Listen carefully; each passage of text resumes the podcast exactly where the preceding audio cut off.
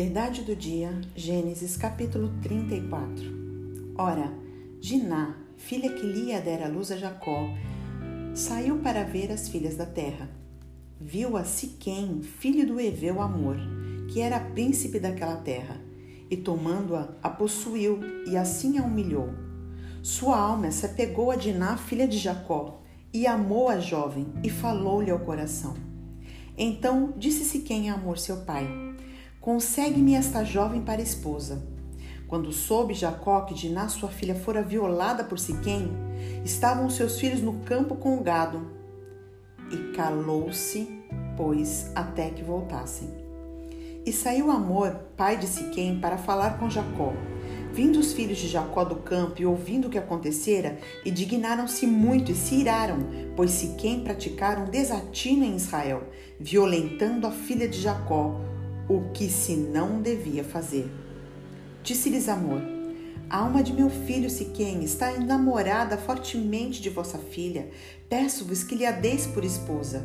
Aparentai-vos conosco, dai-nos as vossas filhas e tomai as nossas. Habitareis conosco, a terra estará ao vosso dispor. Habitai, negociai nela, e nela tende possessões. E o próprio Siquém disse ao pai e aos irmãos de Diná: Achei eu mercê diante de vós, e vos darei o que determinardes. Majorai de muito o dote de casamento e as dádivas, e darei o que me pedirdes. Dai-me, porém, a jovem por esposa.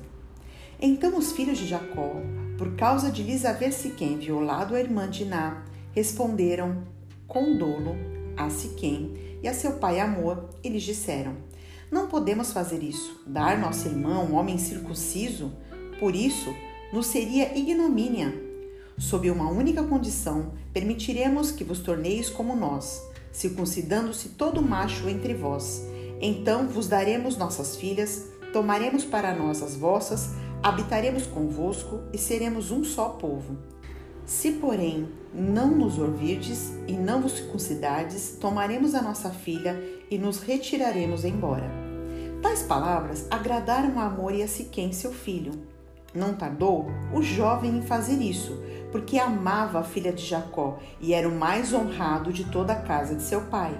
Vieram, pois, Amor e Siquém, seu filho, à porta da sua cidade e falaram aos homens da cidade.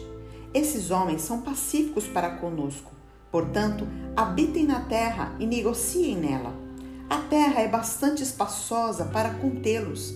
Recebamos por mulheres as suas filhas e demos-lhes também as nossas Somente, porém, consentirão os homens em habitar conosco, tornando-nos um só povo de todo macho entre nós, se circuncidar, como eles são circuncidados.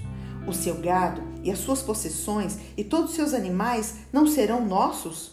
Consintamos, pois, com eles e habitarão conosco.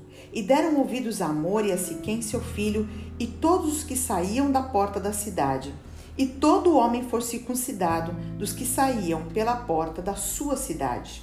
E ao terceiro dia, quando os homens sentiam mais forte a dor, dois filhos de Jacó, Simeão e Levi, irmãos de Diná, tomaram cada um a sua espada, entraram inesperadamente na cidade e mataram os homens todos.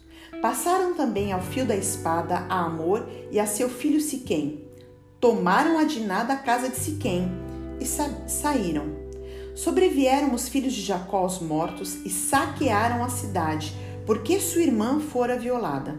Levaram deles os rebanhos, os bois, os jumentos e o que havia na cidade e no campo. Todos os seus bens e todos os seus meninos e as suas mulheres levaram cativos e pilharam tudo o que havia nas casas. Então disse Jacó a Simeão e a Levi: Vós me afligistes e me fizestes odioso entre os moradores dessa terra, entre os cananeus e os ferezeus, sendo nós pouca gente, renunciam contra mim e serei destruído, eu e minha casa. Responderam: Abusaria ele de nossa irmã como se fosse prostituta? Qual a grande verdade de Gênesis capítulo 34? Um erro não justifica o outro. Se quem erra e estupra Diná, a filha de Jacó. Jacó, no versículo 5, se cala. Simeão e Levi, os filhos de Jacó, falam com dolo e com engano no versículo 13 que eles fariam sim alianças com eles, aquilo que foi proposto, mas contanto que todos os homens se circuncidassem. E aí, no versículo 25, ao terceiro dia, quando eles tinham mais dores após a circuncisão, Simeão e Levi pegam as suas espadas e não matam só Siquém que cometeu o erro ou seu pai amor, mas eles matam todos os homens da cidade. Isso está no versículo 25. Depois eles vão lá e salvam e tiram Diná da casa de Siquém e de Amor. Mas eles não param aí, eles começam a saquear a cidade no versículo 27 e levar cativo tudo que eles tinham, os filhos e as mulheres, como está no versículo 28 e 29. E ainda justificam os erros deles no versículo 31. Abusaria ele de nossa irmã como se fosse prostituta? Quer dizer que eles acreditavam que o erro deles, de Simeão e Levi, eram justificados pelo erro de Siquém. Biblicamente não é assim. Um erro não justifica o outro. Cada um dará conta diante de Deus dos seus erros, das suas atitudes, do seu pecado.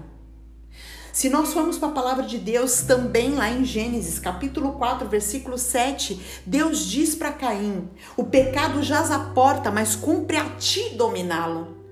Nós temos que dominar o nosso desejo de vingança. A palavra de Deus diz no Novo Testamento: A mim me pertence a vingança, eu retribuirei, diz o Senhor. Não somos nós que temos que retribuir, porque nós não somos o justo juiz. E mais, em João 8, do versículo 1 ao 11, todos os homens daquela cidade querem apedrejar aquela mulher pega em adultério. E o que, que Jesus diz? Aquele que não tem pecado, atire a primeira pedra. A grande verdade de Gênesis 34 é: um erro não justifica o outro. E a tua santidade depende da tua intimidade e do seu posicionamento diante de Deus e não do que as pessoas fazem ou deixam de fazer. Que Deus te abençoe. Um grande abraço, pastora Jô de Paula.